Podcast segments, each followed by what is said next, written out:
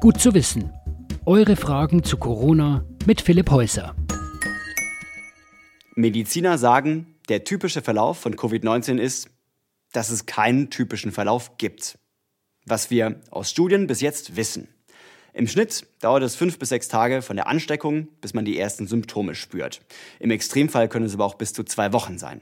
Und Symptome bedeutet in den meisten Fällen Fieber, trockener Husten und man ist total platt. Wie bei einem schweren Infekt auch. Schnupfen ist eher selten. Dafür haben viele Betroffene berichtet, dass sie nach ein paar Tagen nicht mehr riechen oder schmecken konnten. Sowas nennt man dann einen milden Verlauf. Und in 80 Prozent aller Fälle war es das dann auch. Wer so von Covid-19 betroffen ist, der kann sich daheim auskurieren und erholt sich in der Regel innerhalb von zwei Wochen auch wieder.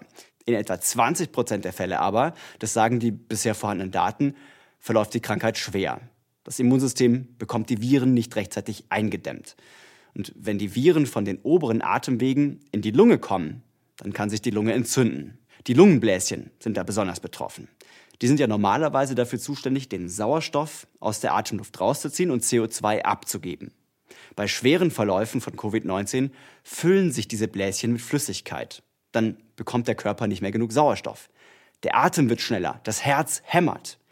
Ohne Intensivstation, ohne Beatmung kann das tödlich enden. Ganz abgesehen von der Gefahr, dass sich Bakterien auf diesem entzündeten Gewebe breit machen dann kommt es zu einer sogenannten Superinfektion. Was unterscheidet die 20 Prozent, denen es so dreckig geht, von den 80 Prozent mit leichteren Verläufen?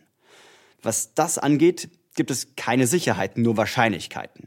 Männer zum Beispiel haben mit einer höheren Wahrscheinlichkeit einen schweren Verlauf. Es sind eher Menschen über 50 als darunter.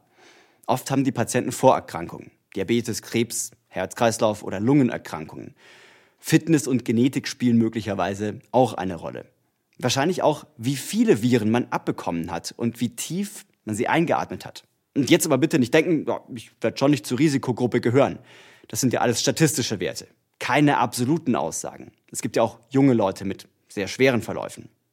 Gefährlich ist, oft scheint es so zu sein, dass Covid-19 eher unspektakulär beginnt. Aber nach sieben bis zehn Tagen verschlechtert sich der Zustand der Patienten dann schlagartig. Alarmzeichen, wenn das Fieber nicht mehr runtergehen will dann lieber früher ins Krankenhaus als später. Viele Patienten haben sich auch dann noch halbwegs okay gefühlt, hatten aber schon alarmierende Werte. Sich von so einem schweren Verlauf zu erholen ist möglich, aber das dauert. Zwischen drei und sieben Wochen, sagen die Zahlen, die wir bisher dazu haben. Und auch die Langzeitfolgen von so einer Covid-19-Erkrankung sind noch nicht geklärt. Stichwort Lungenschaden. Geheilt ist dann vielleicht nicht unbedingt geheilt. Es braucht also noch einiges an Studien und Untersuchungen, bevor wir glauben können, dass wir die Krankheit verstehen und im Griff haben.